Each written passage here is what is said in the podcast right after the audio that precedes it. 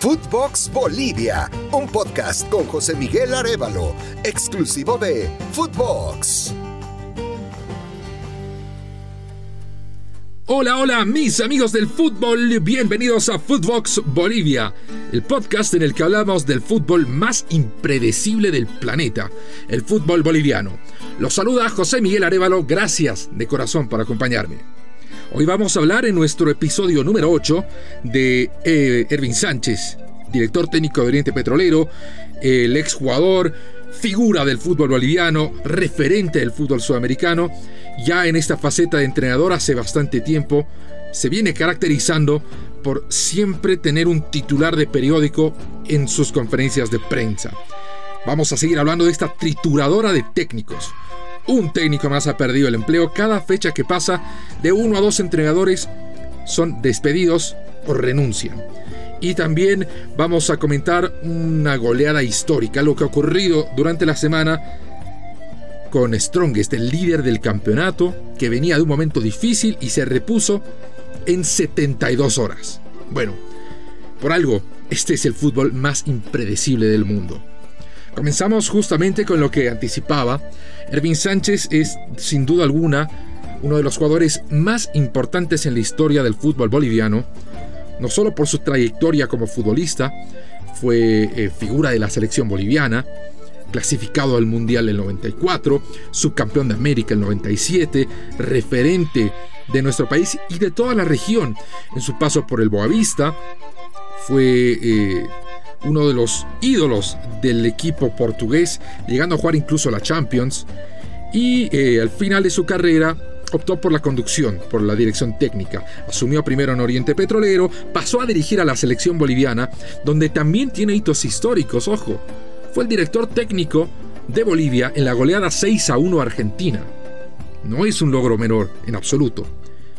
Y bueno, eh, después de esa etapa en la selección boliviana, dirigió en Europa, dirigió en el Boavista precisamente, volvió a Bolivia, dirigió en Blooming y ahora ha vuelto a Oriente Petrolero donde está desde eh, fines del año pasado. El inicio de esta temporada para Oriente ha sido muy prometedor. Oriente Petrolero es uno de los equipos más populares de Bolivia. Su afición se concentra netamente o casi enteramente en el oriente del país, particularmente en su ciudad, en Santa Cruz. Es uno de los grandes del fútbol boliviano, que no viene pasando por un buen momento. Ha sido una década bastante eh, insípida para los refineros. De hecho, su último título data de hace 10 años, poco más de 10 años, fue el 2010, y de ahí en más no pudo volver a levantar un trofeo. Su última participación en Copa Libertadores fue en realidad en la fase 1 el 2018 se enfrenta a Universitario de Deportes, gana la serie, clasifica la siguiente ronda y cae eliminado a manos de Wilstermann. Fue 4-3 el resultado global. Esta es la última actuación de Oriente en una Copa Libertadores, a lo que apunta en esta gestión y por lo que venía siendo el campeonato, era uno de los grandes favoritos. Ha sido uno de los mejores inicios de temporada para el equipo verdolaga. Incluso llegó a estar en el segundo lugar para la fecha 13 eh, detrás de Strongest y ya estaba, pero con la mira puesta en el primer lugar. Que tenía a continuación tres partidos en Santa Cruz. Más allá de que uno de ellos, contra Real Santa Cruz, era visitante administrativo, se jugaba en Santa Cruz y es un rival históricamente accesible, pero fueron tres partidos realmente amargos. Dos empates y una derrota. Los empates sin goles con Real Santa Cruz con Nacional Potosí quedó con 10 hombres, falló un penal.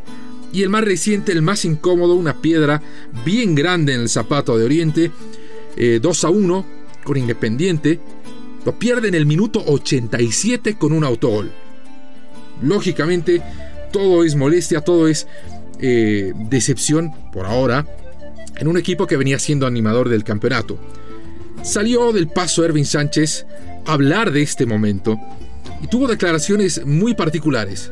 Primero, tuvo un mensaje para aquellos que consideran que él no es humilde. Y segundo, él dijo que en estos seis meses se ha hecho mucho más que otros técnicos en Oriente Petrolero. Si nosotros hacemos un, un recuento del inicio de temporada de qué lo, cuáles son los objetivos del club, creo que en mi humilde opinión, aunque muchos dicen que no tengo humildad, pero también eso para mí no tiene relevancia porque sé la malintencionada que es la gente y mucho más gente que se dice orientista. Eh, creo que se han hecho cosas, cosas interesantes, hay otras que podrían, podrían ser mejores, pero nuestro trabajo es así. Eh, muchas veces la gente cree que cuando un resultado no es el que ellos querían, el que todos esperábamos, este, todo anda mal. Y cuando los resultados son positivos, por más problemas que uno tenga, este, ellos creen que todo está bien. Y yo sigo pensando lo contrario, que cuando las cosas eh, no salen bien, no todo está mal, ni cuando todo sale bien, no todo está, está bien. No es que sea normal, digamos, esta, esta, estos últimos compromisos que hemos tenido. Anormal también es jugar más de 50 minutos con, con 10 jugadores. Pero la idea que nosotros tenemos, eh, como ya lo dije anteriormente, es hacer lo mejor que podemos, lo mejor que sabemos y que la institución crezca. Eh, estamos pocos meses aquí y creo que hemos hecho más que mucha gente que se cree ser orientista por mucho tiempo. Cuando se le preguntó sobre si estos puntos que había dejado pasar Oriente en casa le afectaban o lo habían bajado de la lucha por el título, él fue muy claro, diciendo que él en ningún momento dijo que Oriente estaba peleando el título, o al menos no lo dijo todavía. Depende de quién dijo que estábamos luchando por el título. Si lo escuchó de mi boca, le respondería. Pero como yo no lo he dicho, todavía no puedo responder. Es importante mencionar que Oriente Petrolero es el único club del fútbol boliviano que es presidido por un exfutbolista. El eh, presidente de Oriente es Ronald Raldes, el ex capitán de la selección boliviana.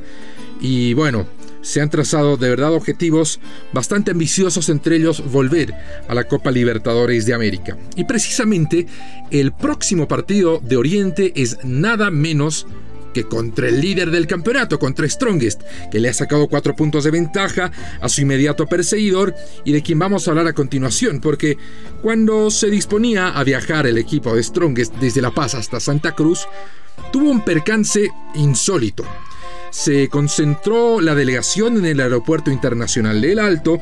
Ellos tenían que partir a las 6 de la mañana, pero eh, tuvieron que viajar con un miembro menos en la delegación. Se trata de Ronaldo Martínez, el delantero paraguayo que llegó bajo la égida de Gustavo Florentín. Se dio cuenta al llegar al aeropuerto que se había olvidado los documentos, que no tenía ningún documento que avale su identidad y ni modo, Strongest tendrá que afrontar este partido con una baja más, en adición a la de Fernando Martelli, por acumulación de tarjetas amarillas, y además de las de Jason Chura, lesionado, y la de Ramiro Vaca, cuya salida al fútbol belga ya se ha plasmado, él ha sido presentado como parte del Bershot de la Liga Premier de Bélgica. ¿Qué ha pasado con Strongest este, en esta fecha, en esta mitad de semana? Bueno, es un caso realmente espectacular. Y créame cuando le digo espectacular, con todas las letras. El sábado por la noche cayó por primera vez en su historia a manos de Real Santa Cruz. Lo conversamos en el anterior episodio, una victoria insólita. Ganó 2 a 1 como nunca había ganado Real a Strongest. Lo echaron a Gustavo Florentín. Y 72 horas más tarde, el miércoles por la tarde, salió Strongest a jugar con Nacional Potosí le ganó 7 a 0. 7 a 0. En el banco de suplentes no estaba Gustavo Florentín, lógicamente, ya había perdido el cargo. Dirigió al equipo Pablo Cabanillas, un joven entrenador que está a cargo del equipo femenil de Strongest y del equipo de reservas, la categoría anterior a la profesional. Y eh, la pregunta era, primero, ¿quién dirigió Strongest? Parte de la conducción estuvo a cargo de Cabanillas, parte estuvo a cargo de Fernando Martelli y el técnico en la cancha era el arquero Daniel Vaca. Y la pregunta más grande, ¿hay camarillas en el fútbol? Strongest cayó 2 a 1 el sábado contra un rival que nunca lo había derrotado y el miércoles gana 7 a 0 con uno de los equipos con mejor rendimiento como es Nacional Potosí. Saque usted sus propias conclusiones. Entre semanas se ha jugado la jornada número 16 del campeonato. En esta fecha, en la ciudad de Montero, al norte de Santa Cruz, Guavirá le ganó 4 a 2 a Blooming. Esto significó la destitución de Eduardo Villegas. El cochabambino, ex técnico de la selección boliviana, no es más entrenador de Blooming, él ha sido cesado en su cargo y se convierte en el décimo noveno técnico en perder su empleo en la división profesional del fútbol boliviano. En 16 fechas ya van 19 este fin de semana se juega la fecha número 17. Vamos a ver si llegamos a la veintena de técnicos cesados. Los partidos más destacados, el mencionado Oriente Strongest en Santa Cruz, en La Paz, Bolívar, Guavirá, en Potosí, Nacional Wilstermann y en Oruro, San José contra Always Ready. Todavía esperamos la convocatoria de César Farías para los tres partidos de las eliminatorias. Bueno, eso es eh, todo lo que tenemos por hoy. Muchas gracias, mis amigos, por habernos seguido en este octavo episodio de Footbox Bolivia. Les recuerdo que tenemos capítulos nuevos todos los lunes y viernes. Están disponibles en su plataforma de podcast favorita. Gracias de corazón. Nos reencontramos en nuestro noveno episodio. Footbox Bolivia con José Miguel Arevalo. Podcast exclusivo de Footbox.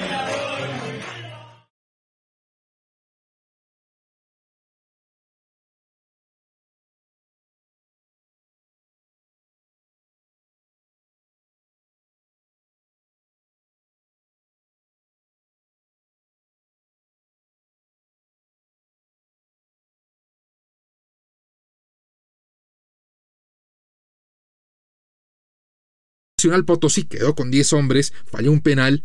Y el más reciente, el más incómodo, una piedra bien grande en el zapato de Oriente, 2 eh, a 1 con Independiente, lo pierde en el minuto 87 con un autogol. Lógicamente, todo es molestia, todo es eh, decepción por ahora en un equipo que venía siendo animador del campeonato.